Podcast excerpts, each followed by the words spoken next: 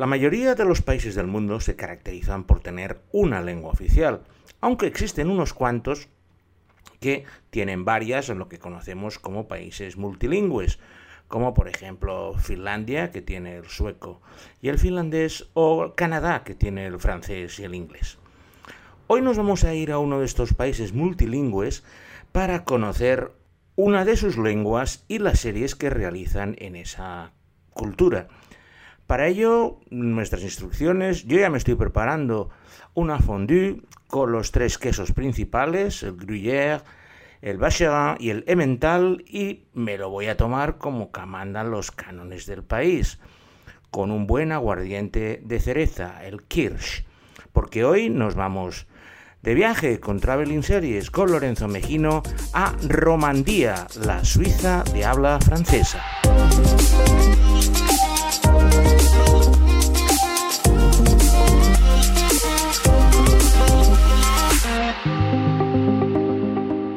La Confederación Helvética, que es el nombre oficial de la comúnmente conocida como Suiza, tiene cuatro lenguas oficiales.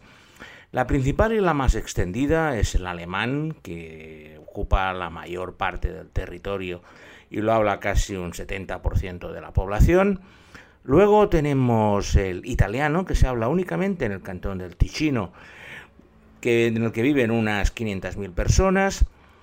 La lengua más pequeñita es el retorromanche, que apenas hablan 100.000 personas y que se concentra únicamente en el cantón de los Grisones, en el extremo oriental del país, y hoy nos vamos a dedicar a la, parte francesa, lo que ellos conocen como Romandía, que son los cinco cantones de habla francesa, que se concentran en la parte occidental de Suiza, y eso está hablada por unos 2 millones de habitantes, de los cuales vamos a visitar hoy todos esos cantones principales, acompañados de las series que se han rodado en ellos, algunas de ellas bastante interesantes. La ciudad más importante de la Suiza de habla francesa, o como le vamos a llamar a partir de ahora, Romandía, es sin lugar a dudas Ginebra.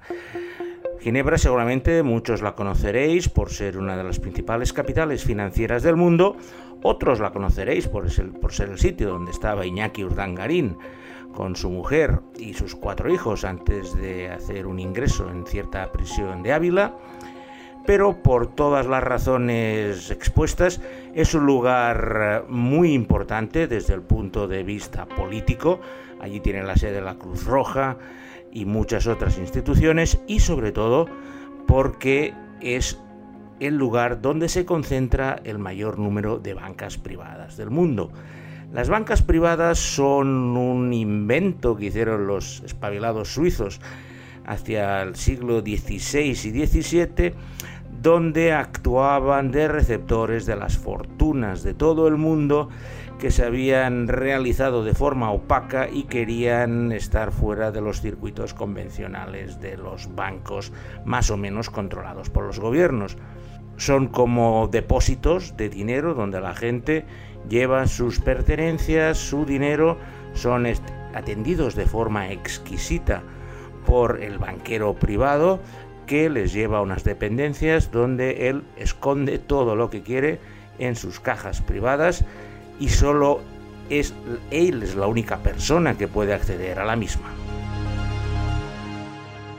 Como hemos empezado nuestro periplo en Ginebra y hablando de bancos, nuestra primera serie pues va a estar ambientada precisamente en ese entorno financiero de la ciudad principal de habla francesa de Suiza. Vamos a hablar en primer lugar de la serie Quartier de Banque, también conocida como Banking District. Quelqu'un dans la banque a voulu tuer Paul. Bonjour, monsieur le directeur. Où est mon argent Le secret bancaire est mort. Vive le secret bancaire We want names, Mr. Bartholdi. Je ne pense pas qu'on puisse faire ce métier sans être abîmé. Je dois découvrir la vérité. Quartier de Banque es la historia de la familia Grangier, que dirige una banca privada con el nombre familiar desde hace más de dos siglos. Es una de las bancas privadas más exclusivas y selectas de Ginebra, contando entre sus clientes con muchas de las fortunas mundiales más importantes que necesitan el secretismo y el mutismo total de sus responsables, como refugio seguro de sus bienes. La estabilidad secular de esta banca se ve sacudida por unos hechos que van a complicar mucho su existencia. Por un lado, las brutales presiones del gobierno de Estados Unidos sobre el gobierno suizo para conocer los nombres de sus ciudadanos con cuentas en el país, que el sacrosanto secreto bancario suizo, uno de los pilares de su economía, se resistía muy mucho a descubrir, pero que tras muchos dimes y diretes se vieron obligados a claudicar ante la amenaza de los Estados Unidos de quitarles la licencia a los poderosos bancos suizos para operar en su país. Por ello tuvieron que darle los nombres de estos clientes americanos y esto le supone a la banca Granger unos enormes problemas al ver que las retiradas de fondos de los magnates americanos que tenían escondidas ahí sus fortunas les puede erosionar mucho su capital financiero. En Cartier de Banque tenemos tramas financieras, tramas familiares, todo ello englobado en el problema que hubo real en el año 2012 de este levantamiento del secreto bancario suizo para determinados países.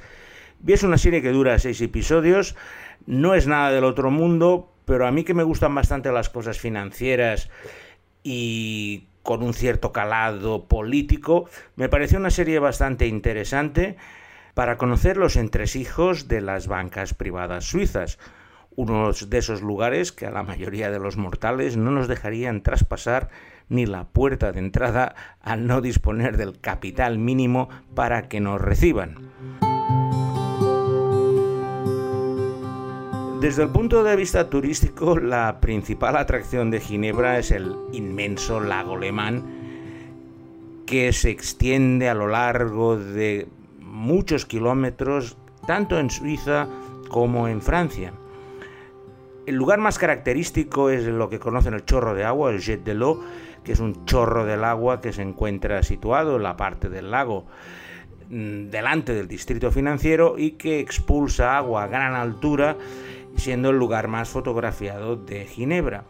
Pero nosotros vamos a bordear el lago Lemán, saldremos de Ginebra en dirección hacia el este, bordeando la ribera del lago entrando rápidamente en el segundo cantón que vamos a visitar, que es el cantón de Vaud, donde veremos una de las regiones más bonitas de toda Suiza, la Lavaux, que es la región vitivinícola que produce unos vinos blancos excelentes, aunque os pueda sorprender que en Suiza hagan buenos vinos. Yo los he probado por circunstancias personales en muchísimas ocasiones y son, uno de, son unos de mis vinos favoritos, en especial para tomar antes de preparar el plato típico suizo, que como ya os he dicho al principio, es la fondue. Aunque os tengo que avisar que nunca se toma vino blanco con la fondue, siempre toman kirsch porque el queso con el vino blanco en el estómago te va a hacer una bola que lo aprendí la primera vez que lo tomé y no se me ha olvidado nunca. Paseando por estas viñas orientadas al sur, en terrazas que todas dan al lago Lemán, llegamos primero a Lausanne, una ciudad que conoceréis más que nada por ser la sede del Comité Olímpico Internacional, y seguiremos nuestro camino bordeando el lago y viendo poblaciones que también os sonarán como Bébé y Montreux, porque en esta zona de la Lavaux es donde se ubica la segunda serie que os vamos a hablar hoy. Os estoy hablando de Double B. T'es sûr de ce que tu vas faire parce qu'élever un enfant tout seul, c'est pas facile. Tu m'expliques, j'ai pas les sous-titres. L'histoire s'accélère. Redresse la tête. Tu vas te réinventer.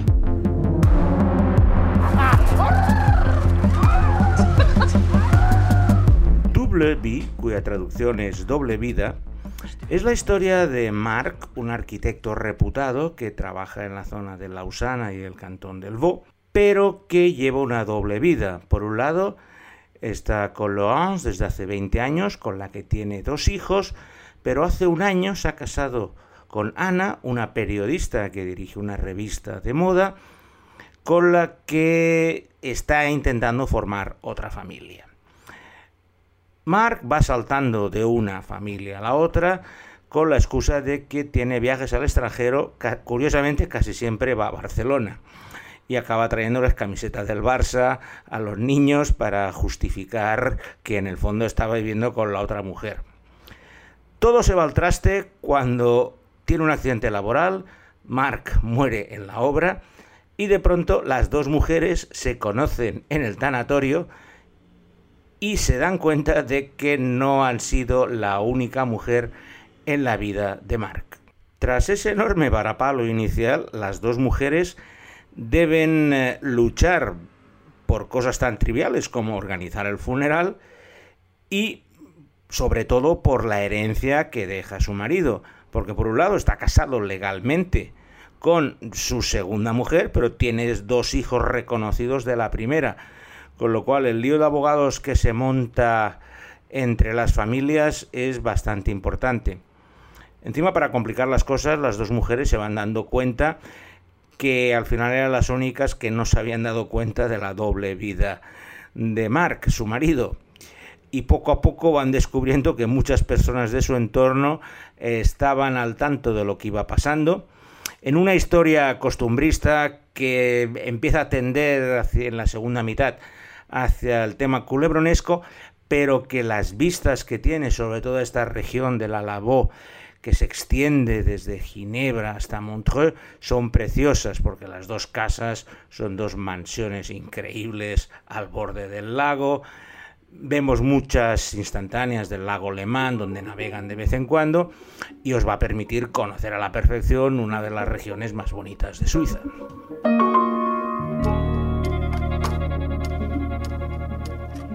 Siempre que viajo a Suiza me quedo maravillado por la excelsa puntualidad de sus trenes, autobuses, tranvías y cualquier medio de transporte.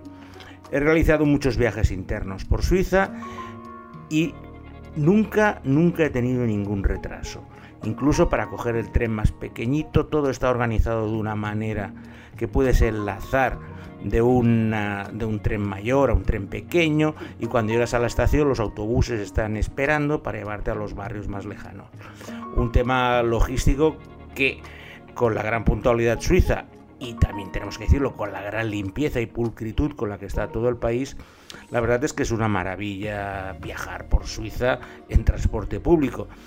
Tiene el San que es un país aburrido. Yo la verdad he estado muchas veces y me lo he pasado muy bien Sí que es cierto que es un país muy organizado, mucho más serio y que la gente no chilla, lo que para mí no deja de ser una cierta un cierto valor añadido en lugar de aguantar los ruidos, los petardos y todas las cosas que tenemos por aquí.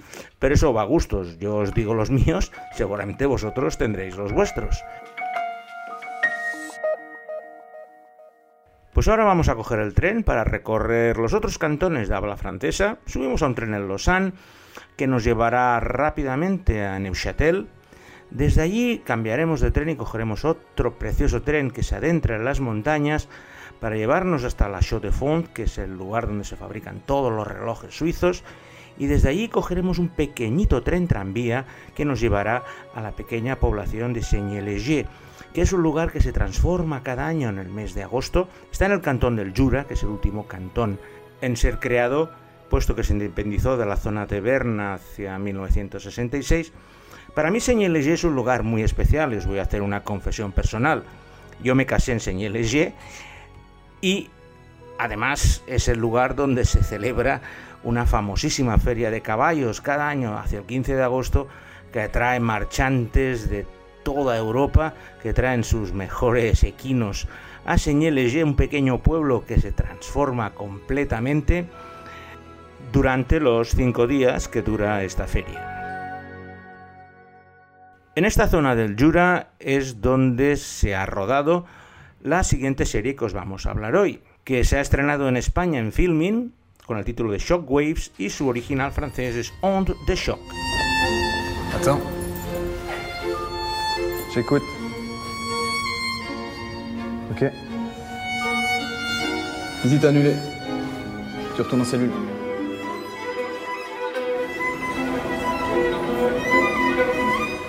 The Shock es una serie antológica que cuenta cuatro historias diferenciadas, sin ninguna relación entre ellas, excepto que hacen una recreación de los crímenes más famosos y atroces que se han producido en Romandía durante las últimas décadas. Hay desde asesinatos de policías en autopista, con una huida a través de la nieve, que es precisamente el que se ha rodado en el cantón del Jura. Luego tenemos la historia más conocida, que fue el sacrificio de la secta del Sol, donde se autoinmolaron 50 personas con veneno. un hecho que llenó bastantes páginas de los diarios hacia los años 80. Luego tenemos un crimen pasional de un alumno que mata al padre de su profesora. Y por último, un tema de abusos infantiles y traumas que quedan. Suiza es un país muy tranquilo y cualquier suceso que sale de lo común crea mucha consternación entre la población. Y Onda de Shock eh, consigue de una forma bastante acertada recrear para las nuevas generaciones esa historia negra suiza que para muchos, aunque es un paraíso, también tiene sus asesinatos y en Filmin los podéis ver. Dejamos mis queridas tierras del Jura y cruzamos Suiza de norte a sur para dirigirnos al cantón franco-alemán del Valais, en plenos Alpes, con unos valles preciosos y que es uno de los lugares preferidos para tanto como para esquiadores como para montañistas. Y en este, en este valle del Valais es donde se ubica la siguiente serie que os vamos a hablar hoy. Estoy hablando de Station Horizon. ¿Y si on a des principes? On se passera de vos commentaires.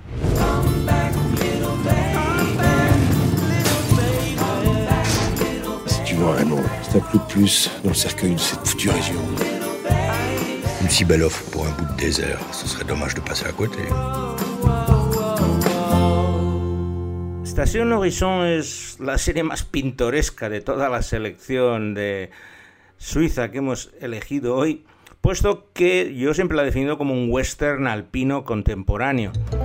La historia empieza cuando Jory Franier vuelve tras una larga estancia en la prisión a su pueblo natal de Horizonville, en el Valle del Valais, y a su llegada al pueblo se encuentra con su hermano Charlie, que regenta la estación de servicio familiar y le acoge en su casa.